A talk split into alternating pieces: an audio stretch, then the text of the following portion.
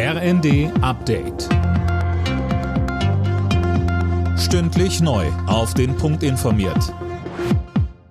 Ich bin Gisa Weber.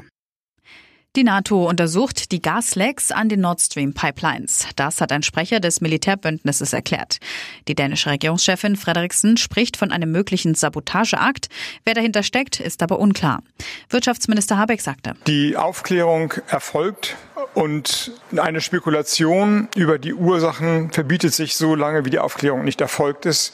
Aber die deutsche Energieversorgung ist durch diese Vorkommnisse nicht beeinträchtigt, weil ja Nord Stream 1 nicht mehr geliefert hat und Nord Stream 2 noch nie geliefert hat. Bei den Scheinreferenten in den von Russland besetzten Gebieten in der Ukraine hat es prorussischen Behörden zufolge eine große Zustimmung für die Annexion der Regionen an Moskau gegeben. Zwischen 87 und 99 Prozent stimmten demnach für einen Anschluss an Russland.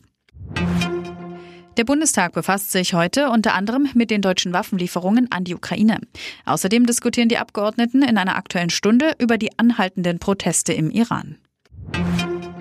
Der Eurovision Song Contest soll im kommenden Jahr entweder in Liverpool oder in Glasgow stattfinden. Wie es von der BBC heißt, sind diese beiden Städte die letzten von ursprünglich 20, die im Rennen waren.